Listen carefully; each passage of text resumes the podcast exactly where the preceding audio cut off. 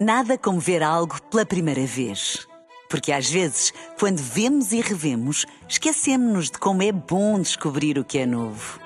Agora imagine que viu o mundo sempre como se fosse a primeira vez. Zais. Veja como se fosse a primeira vez. 3 horas, 2 horas nos Açores. Na rádio, no digital, em podcast. Música para sentir, informação para decidir.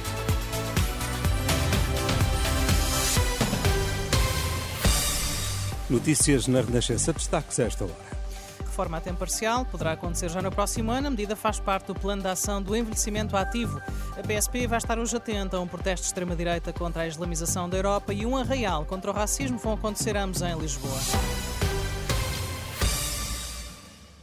Reforma a tempo parcial e a criação de linhas de apoio para pessoas acima dos 60 anos são algumas das medidas do Plano de Ação do Envelhecimento Ativo e Saudável.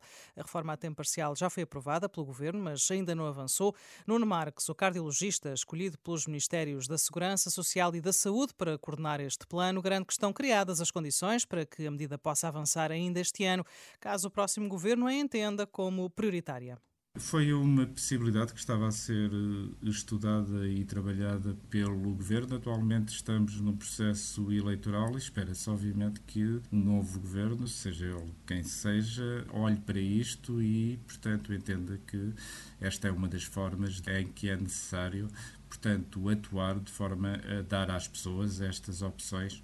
Poderá, portanto, acontecer até já no próximo ano, 2024, ou ser, ser preparado para o ano seguinte. Nuno Marcos, entrevistado pelo jornalista Henrique Cunha, não acredita que o processo eleitoral em curso possa afetar a sua execução. O cardiologista que coordena este plano de ação do envelhecimento ativo diz também à Renascença que vai ser criada uma linha de apoio para ajudar os cidadãos mais vulneráveis. Ao todo, estão incluídas 83 medidas e 135 atividades, abrangendo medidas de prevenção e de caráter social.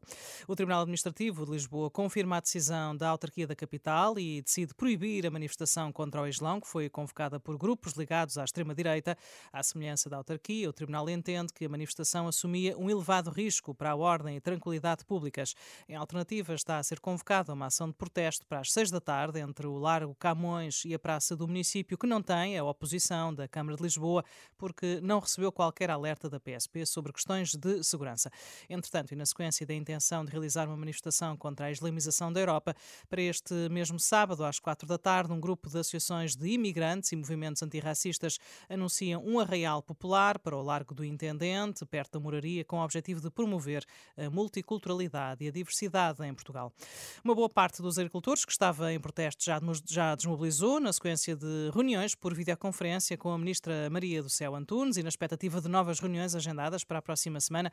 Na última noite em Estarreja desmobilizaram também os agricultores que tinham cortado o acesso da Estrada Nacional 109 às autoestradas A1 e A29 no distrito da Aveiro. A desmobilização aconteceu após a marcação de uma reunião na próxima semana no Ministério da Agricultura. Entretanto, dentro do PS há uma voz crítica. O líder parlamentar socialista, Eurico Brilhante Dias, reconhece responsabilidades da Ministra da Agricultura pela revolta do setor. Diz que Maria do Céu Antunes cometeu um erro ao reduzir os apoios e que passou a ideia de que o governo só voltou atrás por causa dos protestos dos agricultores. O governo, e devo dizer isto de forma clara, penso que fez um erro de avaliação e há erros técnicos que foram corrigidos pela senhora ministra, mas eram erros técnicos que teriam sido evitados, que têm a ver com o corte de 35% nos valores que eram atribuídos aos agricultores. Teve que ter uma intervenção, que é uma intervenção que seria desnecessária se não se tivesse cometido um erro. A verdade é que a imagem pública de que o erro foi corrigido por pressão da rua é uma imagem que já não conseguimos ultrapassar. Essa ficou. No programa da Renascença, São Bento à Sexta, também o líder parlamentar do PSD deixou críticas à titular da pasta, Joaquim Miranda Sarmento, fala de um erro clamoroso ao cortar os apoios e que mostra a incapacidade de Maria do Céu Antunes na gestão da pasta da Agricultura.